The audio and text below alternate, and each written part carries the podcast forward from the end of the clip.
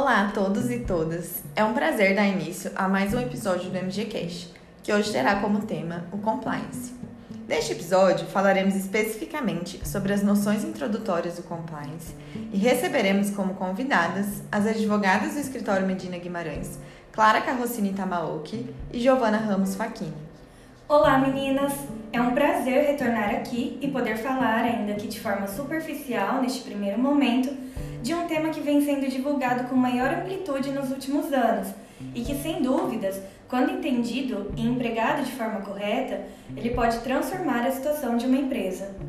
Olá meninas, para mim também é uma alegria estar aqui com vocês hoje para conversarmos um pouquinho mais sobre o compliance, algo que tem sido cada vez mais desenvolvido e valorizado no cenário empresarial brasileiro, seja pela preocupação com a conformidade legal das empresas, quanto pelo próprio valor agregado ao negócio quando adotadas condutas éticas.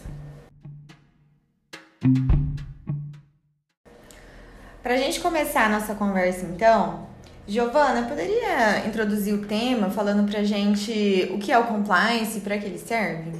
Claro! Então, antes de mais nada, eu gostaria de trazer para vocês a origem da palavra compliance. Ela vem do verbo inglês to comply, que significa cumprir, consentir com algo.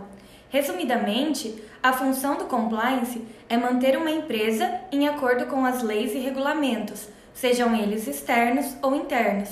Muitas vezes, uma empresa funciona sem sequer atender às normas dos órgãos competentes de acordo com a atividade desenvolvida.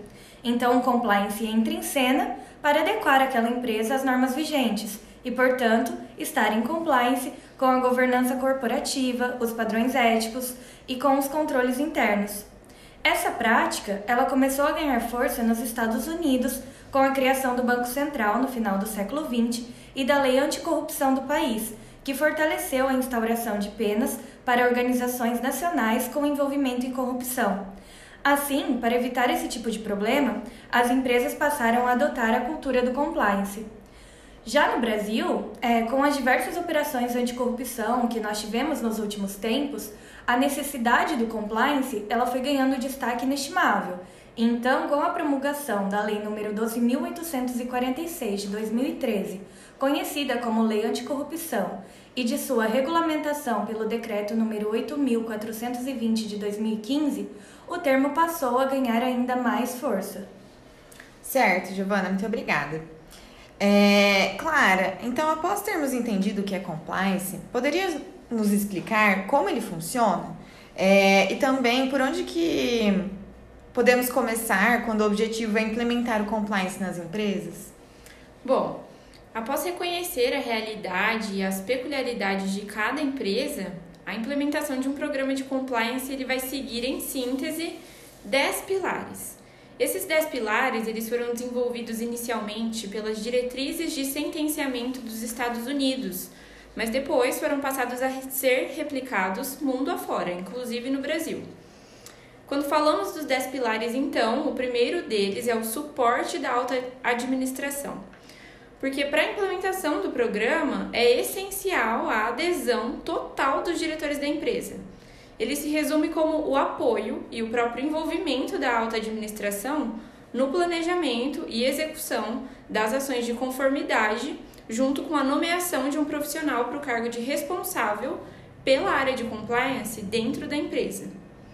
Em seguida, como um segundo pilar, nós temos o mapeamento de riscos, com a identificação de todas as ameaças às quais a empresa está sujeita e que podem afetar as suas operações.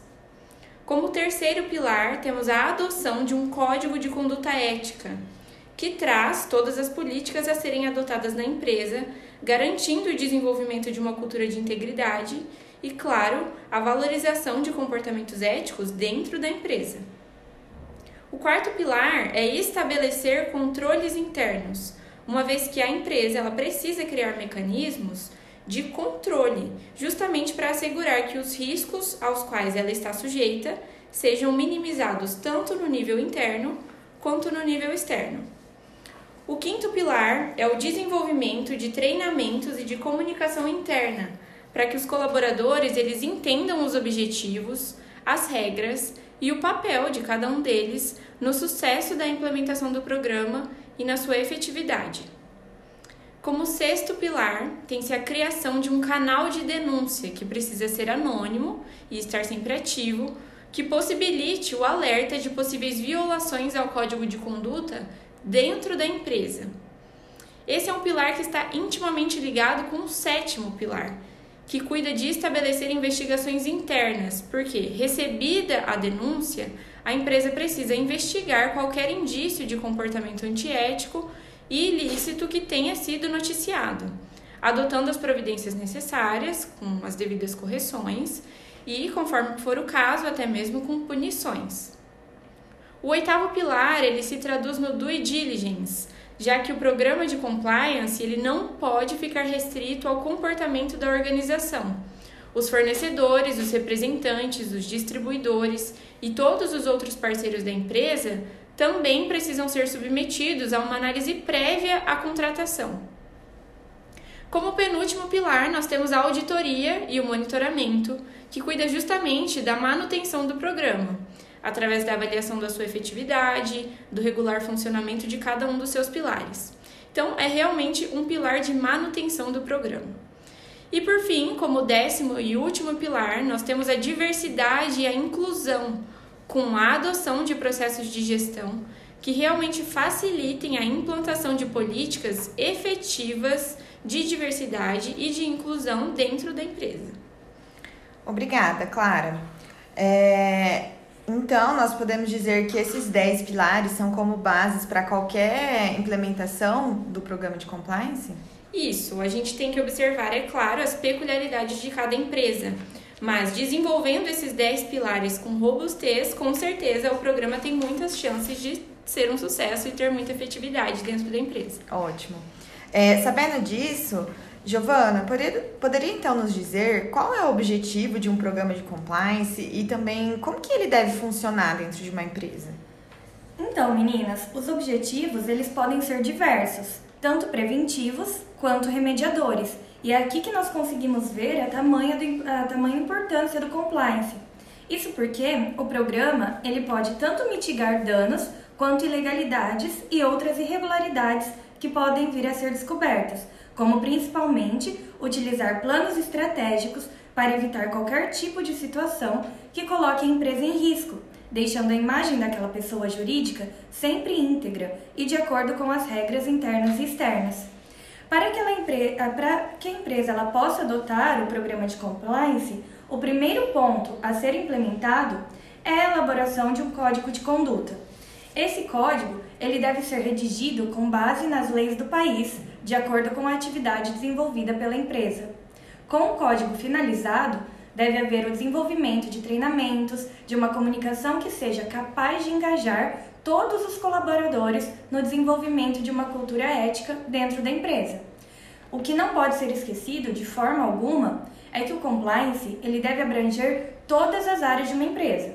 Ou seja, nós temos o compliance trabalhista, que define direitos e deveres dos funcionários e gestores, o compliance tributário, o compliance fiscal, ambiental, de comunicação, ou seja, todas as áreas abarcadas por aquela pessoa jurídica para garantir o cumprimento de toda a regulamentação e diretrizes estabelecidas por lei. Sim, e ainda creio que é importante recordar que a implementação de um programa de compliance bem estruturado ele é capaz não só de evitar sanções legais ou administrativas previstas na legislação, como a Giovana mencionou, mas tem o poder de transformar a cultura organizacional da empresa ao mesmo tempo em que traz como resultado final uma empresa que tem uma maior credibilidade no mercado, que é capaz de trazer confiança a novos parceiros, clientes, investidores e, consequentemente, aumentar a sua eficiência econômica. Muito legal, meninas. É... E como vocês falaram, é uma questão primordial, não só para que uma empresa esteja atuando conforme a lei, mas também para que ela possa se desenvolver, né? Tanto internamente como no mercado.